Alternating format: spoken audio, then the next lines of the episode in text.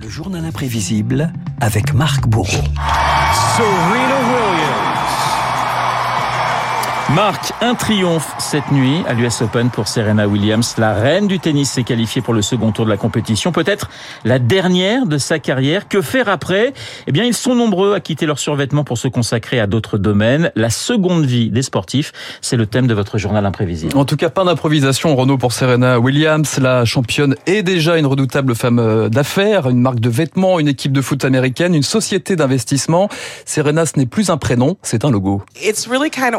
Reconversion est presque naturelle. Je suis vraiment passionnée par mon entreprise, par mes vêtements, par l'investissement. Et je sens que ça va être vraiment bien ces prochaines années.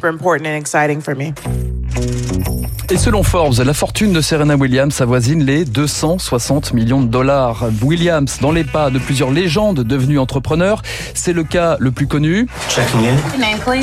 Michael Jordan. Michael Jordan, la superstar du basket, une fortune proche du milliard de dollars, notamment pour ses paires de chaussures, les fameuses Air Jordan, les marques de vêtements, un bon filon pour assurer ses vieux jours de Serge Blanco au footballeur Cristiano Ronaldo.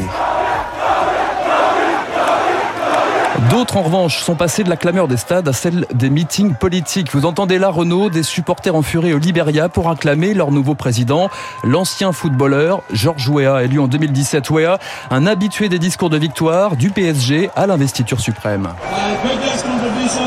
Ma plus grande contribution pour ce pays, ce ne seront pas les discours mensongers, mais la qualité de mes décisions.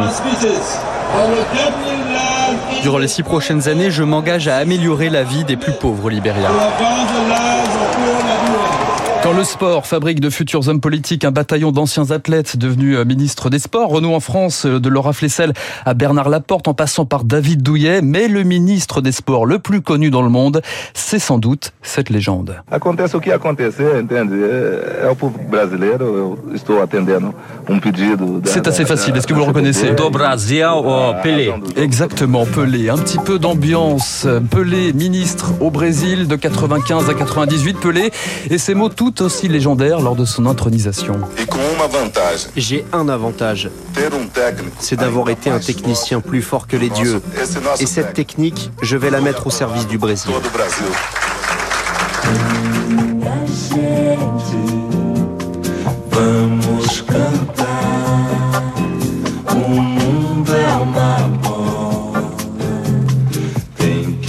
Girar. Et Pelé qui sait tout faire. C'est lui hein. qui chante. Eh oui, c'est- il fait Ah. même de la musique, hein, une voix masculine que vous entendez là. Sport et musique, un mariage heureux aussi pour un ancien tennisman français. Je rêvais d'être chanteur quand j'allais voir euh, téléphone. Je voyais Jean-Louis et Louis. euh, je me dis putain, oh, qu'est-ce que j'aimerais être à sa place. Ah, il aurait pu devenir commentateur comme un paquet de sportifs. Il est devenu chanteur, c'est évidemment. Yannick Noah. Je me retrouve à- dans un studio par hasard, euh, chanteur euh, que je devais voir est pas là euh, parce qu'il est malade. Et d'un coup, je me retrouve derrière un micro avec une boîte à rythme. et puis je, je délire. J'ai deux couplets d'une chanson. Mais j'ai pas de refrain. Et puis le lendemain, on Oh, on a trouvé un refrain. C'est Saga Africa. Ambiance de la brousse. Je dis, c'est quoi ces conneries? Saga Africa, évidemment, l'hymne de l'été 1991. Noah, qui est par ailleurs chef de village au Cameroun. Alors la reconversion dans la musique, c'est pas toujours évident. Je ne donnerai jamais assez pour mériter ce que tu m'apportes. Je ne rendrai jamais assez service, je ne tiendrai jamais assez de port. Alors là, là, je sèche. Ah bah c'est évident, je vous présente l'ancien champion de Formule 1, Jacques Villeneuve. Figurez-vous, Jacques Villeneuve. Villeneuve et son album Private Paradise, 400 copies vendues tout de même. It's funny, isn't it? Sometimes we forget that you're just a man. I'm not a man. Am Cantona. Et oui, lorsque les fans rencontrent leurs idoles sur grand écran, Looking for Eric de Ken Loach avec dans le rôle titre Eric C'est son Cantona. meilleur film, enfin d'un autre côté, il joue son propre rôle. Voilà, c'est ça. Donc c'est pour ça qu'il est très bon. La star du, du ballon rond, c'est 25 longs métrages et presque autant de pièces de théâtre. Enfin, Renault, c'est peut-être la reconversion au cinéma la moins connue de l'histoire du sport. Reconnaîtrez-vous cette voix? Jacques Bécquin est venu chez moi et il m'a dit voilà, euh, il faut que vous me fassiez ce film, etc. Patata. Alors je lui ai dit non. Il m'a dit mais pourquoi? Bah, J'ai dit parce que si moi je vous proposais un combat de boxe à la Salvagram avec Marcel Carnet, qu'est-ce que vous me répondriez? Ça, c'est Lino Ventura. Lino Ventura, évidemment. C'est un ancien catcheur, je crois. Catcheur, mais surtout euh, champion d'Italie et champion d'Europe. Poids moyen de lutte gréco-romaine. Ça, on le savait un peu moins. Propulsé, en tout cas, en haut de l'affiche dans Touchez pas au Grisby. On connaît sa carrière ensuite. Lino Ventura, qui aimait le rappeler, le sport ne forge pas le caractère, il le révèle. Le